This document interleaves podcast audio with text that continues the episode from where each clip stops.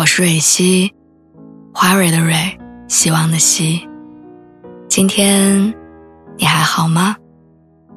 你可以在微信公众号和微博中搜索“蕊希”，每天晚上我都会用一段声音陪你入睡。听完今天的故事，祝你晚安，做个好梦。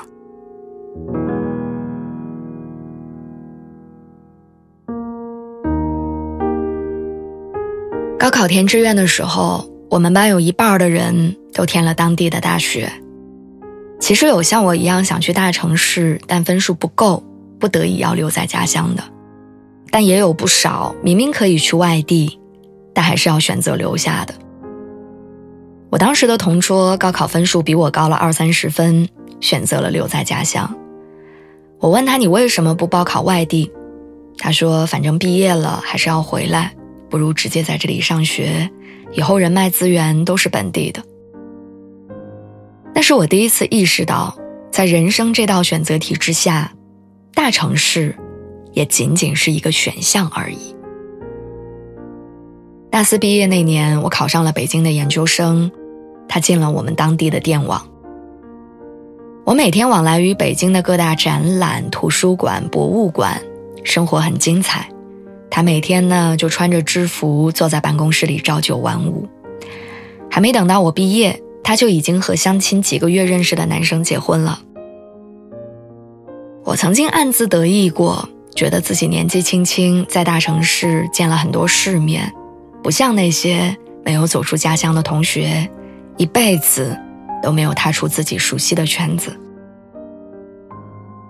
我在北京租了一间。十几平米的合租房的时候，我同学在老家装修好了一百多平的房子。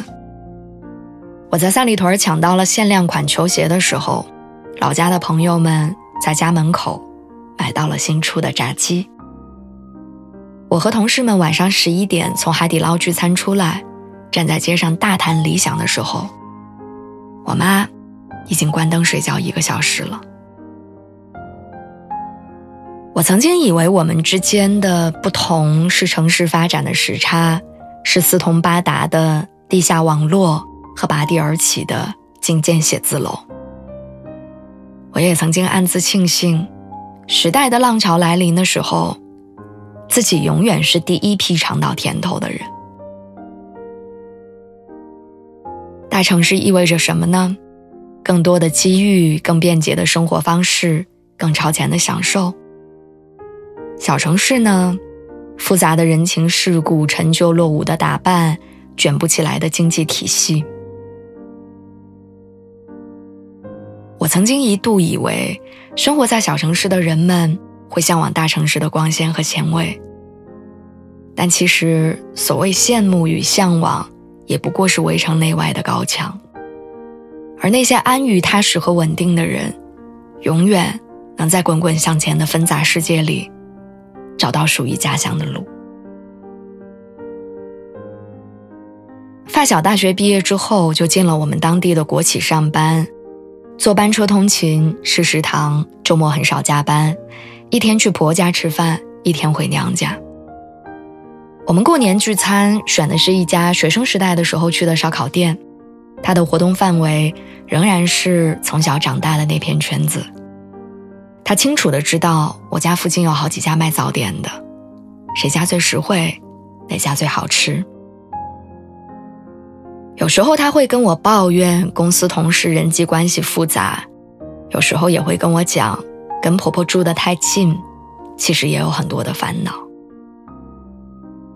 他时常会在我分享出去玩的朋友圈的下面跟我说：“真好啊，也想出去看看。”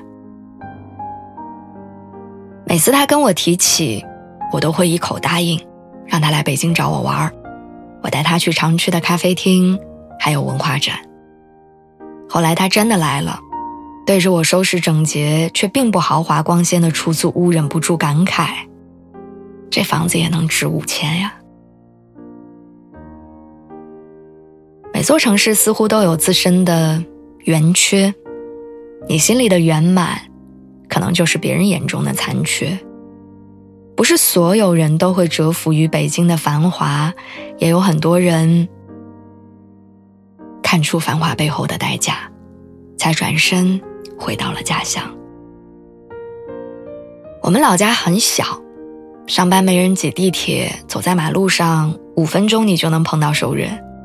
你去的饭店、KTV、商场，都是熟悉到不能再熟悉的地方。看过这里的一年四季，你知道几月花开，几月下雪。你记得高楼的建设和环路的错落。时代的车轮曾经在这里留下多少斑驳，青春就在这儿结过多少灿烂的果。我也曾经幼稚的觉得，那些不愿意离开家乡的人是没有追求和抱负的平庸之辈。当看到他们在熟悉的环境里过着轻松自在的小日子，守护在家人身边，我才发现，遥远的家乡里藏着很多繁华替代不了的温情。我记得朋友从北京离开车站的时候，在车站朝远处眺望，跟我说：“这里高楼真多呀。”我还没说什么，他又讲：“但我想回家吃饭了。”或许城市大小不该是判断是否留下来的标准，心安之处才是你该去的地方。